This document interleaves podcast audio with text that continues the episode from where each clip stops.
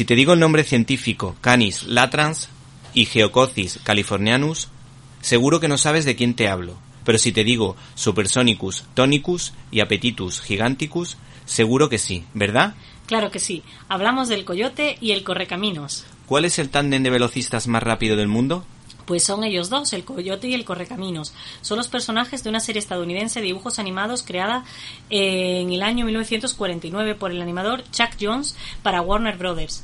Chuck Jones se inspiró para crear a estos personajes en un libro de Mark Twain titulado Rocking It, en el que Twain denotaba que los coyotes hambrientos podían cazar un correcaminos. En una ocasión, Chuck Jones dijo, refiriéndose a dos de sus personajes más conocidos, que el coyote es mi realidad y Bugs Bunny mi meta. Los dibujos del coyote y el correcaminos fueron creados como una parodia de los dibujos tradicionales de gato y ratón como Tom y Jerry, que eran muy populares en la época. La ambientación de la serie en el desierto del sudeste de Estados Unidos se asemeja a la serie de cómics, eh, Crazy Cat de George Herriman.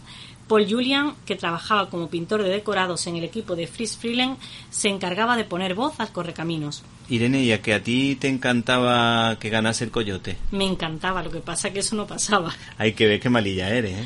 Sí, pero yo creo que todos teníamos un pequeño coyote en nuestro corazón. Sí, sí. Eh, los coches hicieron un homenaje a estos personajes, ¿no es verdad? Sí, es cierto. Un par de coches de la época de los 60, conocida como la época de los muscle cars, eh, le hicieron homenaje al personaje incluso incluyendo un claxon que al ser tocado emitía un sonido parecido al clásico bip bip de la serie. ¿Cómo se planteaban estas historias? Pues los cortos de la serie tienen un planteamiento muy sencillo. El correcaminos, un pájaro velocísimo, es perseguido por la carretera del desierto del sudeste de Estados Unidos por el hambriento coyote. A pesar de sus numerosas e ingeniosas tentativas, el coyote no consigue nunca capturar o matar al correcaminos. Muy al contrario, todas sus elaboradas tácticas terminan por perjudicarlo a él, convertido en la víctima de la exageradísima e inocua violencia de la serie al comprar armamentos, trampas y herramientas de la marca Acme para aniquilar al correcaminos. Hay que decir que todas estas mm, series ahora mismo serían políticamente incorrectas, sobre todo esta de El Coyote y Correcamino. No sé qué piensas tú. Pues sí, también la verdad que estoy de acuerdo contigo. Eh, también comentar que los personajes son mudos y se exceptúa el sonido característico del correcaminos bip bip, una especie de bocinazo que tiene la propiedad de alterar los nervios del coyote o el ruido que el ave hace al sacar la lengua. Sin embargo, los personajes se comunican entre sí mediante letreros, que también usan para romper la cuarta pared y dirigirse al público. Sé que voy a ser un poco pesadito, pero ¿somos malos porque nos guste que gane siempre el coyote? Pues curiosamente es el coyote el personaje que despierta las simpatías de la audiencia, a pesar de ser siempre el agresor, a causa de sus continuamente, de sus continuamente inútiles esfuerzos por, capturar al correcaminos.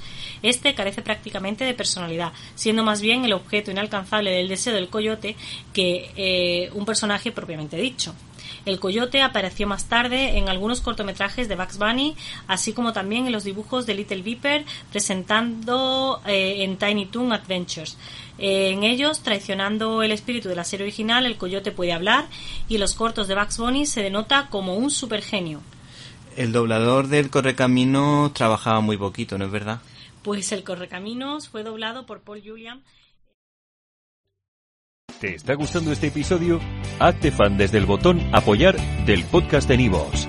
Elige tu aportación y podrás escuchar este y el resto de sus episodios extra. Además, ayudarás a su productor a seguir creando contenido con la misma pasión y dedicación.